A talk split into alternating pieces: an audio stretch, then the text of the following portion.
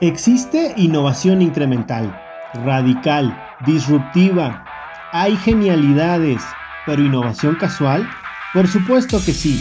En este espacio encontrarás de una manera relajada y reflexiva cómo es que la innovación impacta en nuestra vida diaria y sobre todo puede generar un modelo de valor para nuestros negocios. Bienvenidos.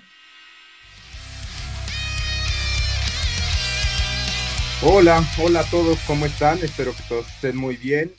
Eh, antes que nada, quiero agradecer todos los comentarios que nos han dado, todas las eh, críticas que son constructivas y créanos que tanto a, mí, Gabo Cortés, eh, nos ayudan como aquí a mi compañero Mike Corella, que ¿cómo estás, Mike?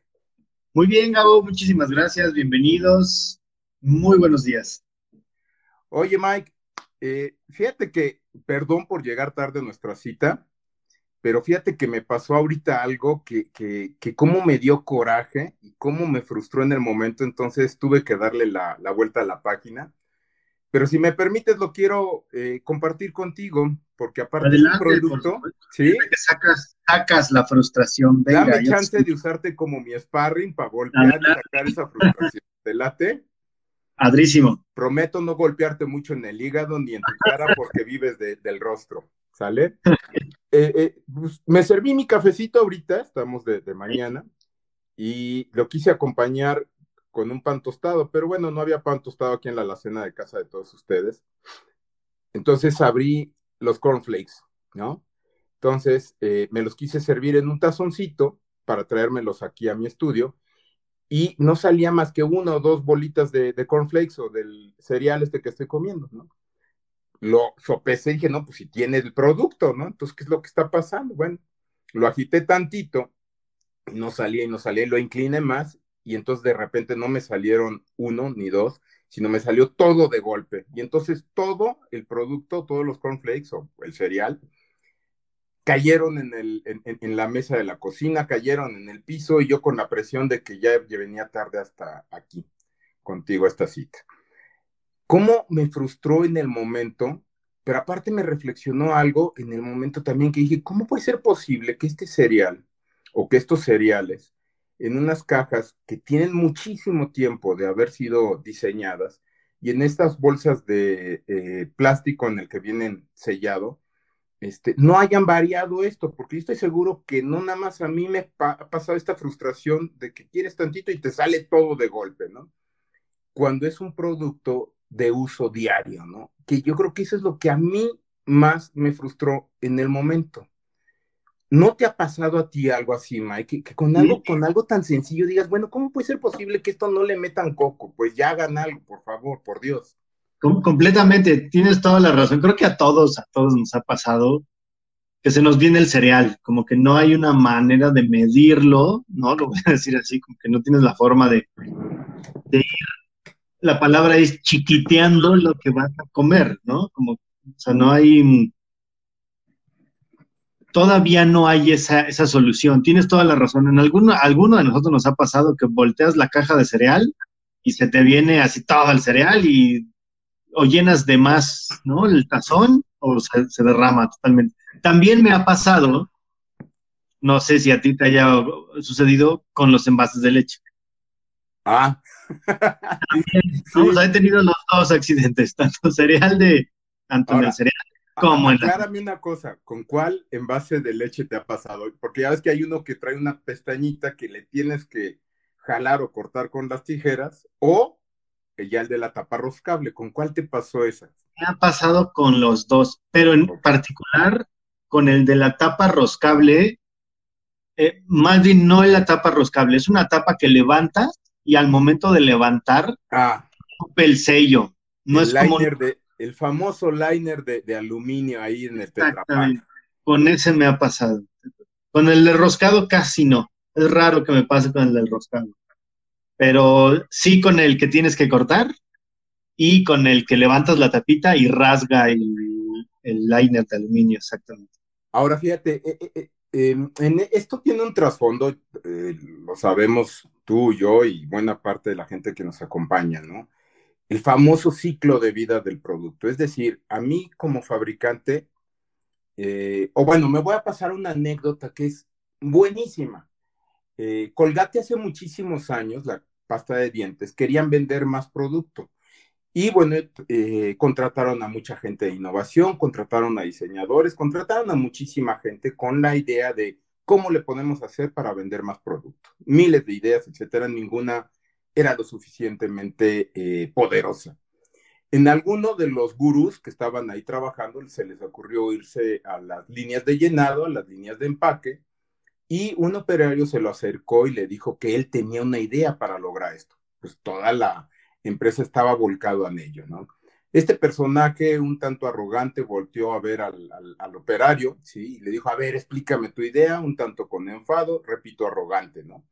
Y este señor, de una idea tan sencilla, le dijo, mire, es bien sencillo, ábrale el agujerito más grande para que la gente se sirva más pasta de dientes cuando antes era una tripita apenas y hoy los churros de pasta nos salen muy grandes. Entonces, todo este tipo de cosas que a veces sí nos frustran a nosotros, a los usuarios.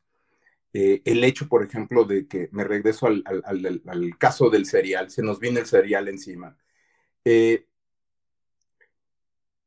no tiene un sello perfecto. Y entonces, si no te lo comes en determinado tiempo, el cereal se aguada. ¿A poco no? Así es, Sí, sí, totalmente. ¿Qué es lo que hacemos? Prever eso y entonces comérnoslo más rápido. Una eh, tía mía, madrina, etcétera, hace muchos años, ella sacaba el cereal de la bolsa y lo ponía en un topperware. Pero yo no sé qué cualidades mágicas tiene esa caja, cartoncillo craft y la bolsa esta lechosa del interior, que cuando está allá adentro el cereal no se aguada a pesar de que está mal sellado, te repito, o sea, pasan 15 días y ya se sella. Pero si tú el cereal lo sacas a un topperware, a estos receptáculos con tapa, pensando en, contrarrestar todo esto y que sea fácil de servir, automáticamente al día que lo serviste se aguadó. ¿Quién sabe qué es lo que tenga ahí adentro, no? Entonces, eh, final, a final de cuentas, ¿cómo puede ser posible que algo frustrante, sí, pero reflexionemos y nos damos cuenta que está pensado para operar de esa manera. Hay sus excepciones, ¿estás de acuerdo? Completamente. Y, fíjate que mencionas algo bien interesante que me gusta mucho, que es el ciclo de vida del producto. Yo creo que no le han metido, eh, pues tal cual lo voy a llamar coco o una mm, etapa de innovación a este tipo de envases porque tienen un ciclo de vida muy corto. Realmente, mm, ¿cuánto te puede durar una caja de cereal si tomas diario cereal o si comes diario cereal? ¿Un par de semanas? A lo mucho. mucho, yo creo que una semana. Una, semana. De cuatro personas adultas, en una semana te lo echas. Entonces, yo creo que esa es una de las razones por las que no le han metido, bueno, yo considero, ¿no? Es opinión personal, que no le han metido coco a ese tipo de soluciones. Y otra, en efecto, bien lo mencionas, eh, tuve la oportunidad yo de participar en un proyecto hace tiempo y nos dedicamos a analizar ese tipo de envases, ¿no? Eh, de cereal, de galletas, de...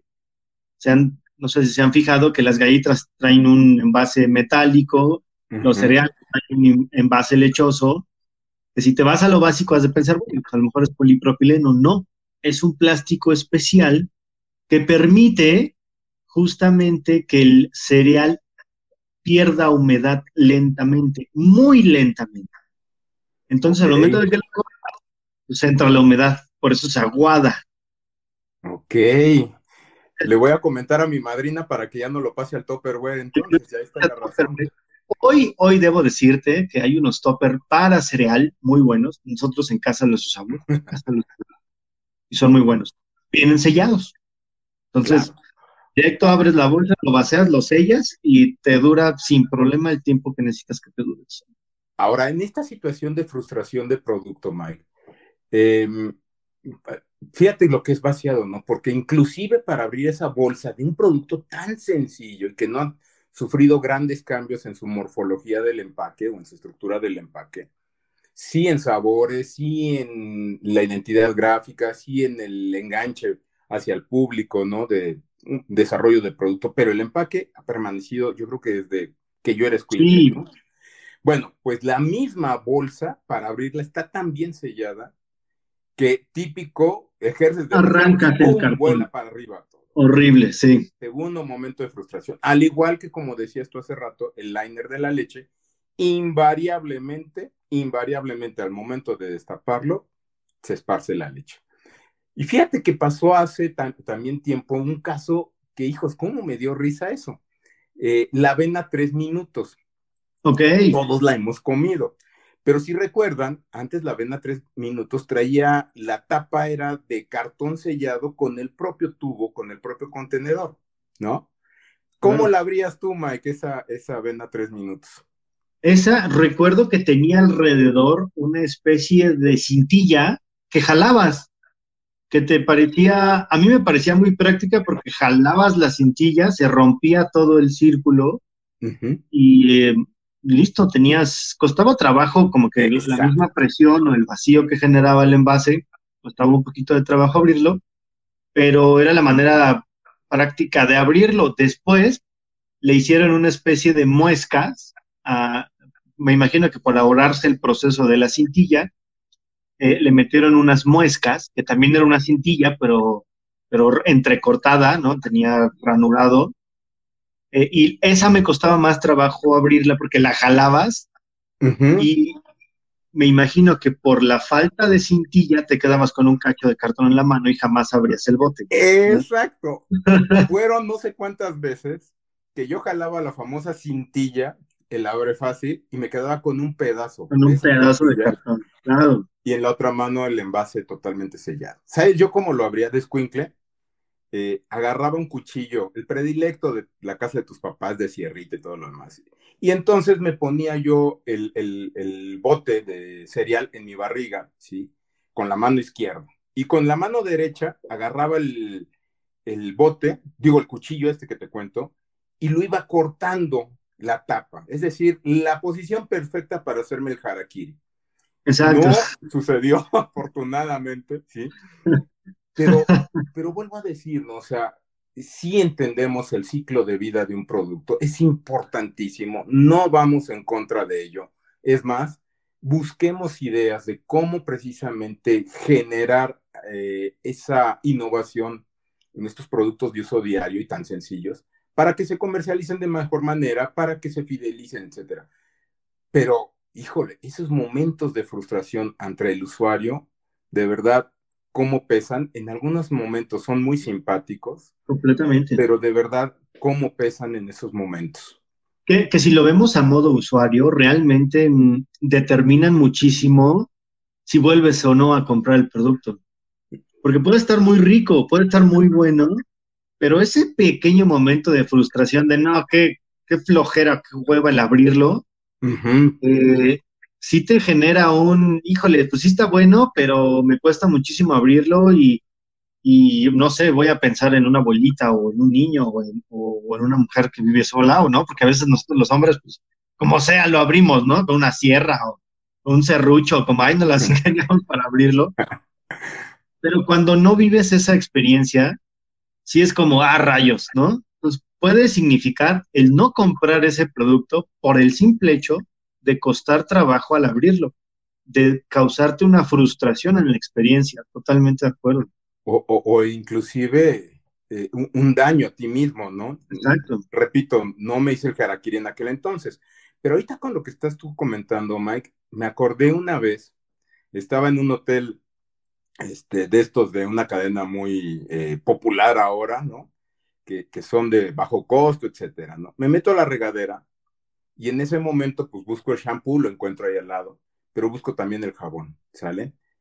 Y con las manos con shampoo ya enjabonadas, etcétera, Mike, no pude abrir el jabón. O sea, la bolsita esta no es celofán, ¿no?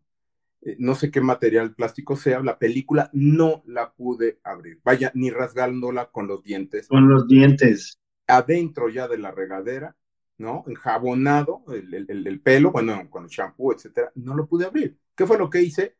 Pues medio me enjuagué, saqué la mano, medio me saqué con la toalla adjunta y volví a repetir esto, pero inclusive recuerdo que hasta con los propios dientes me costó mucho trabajo.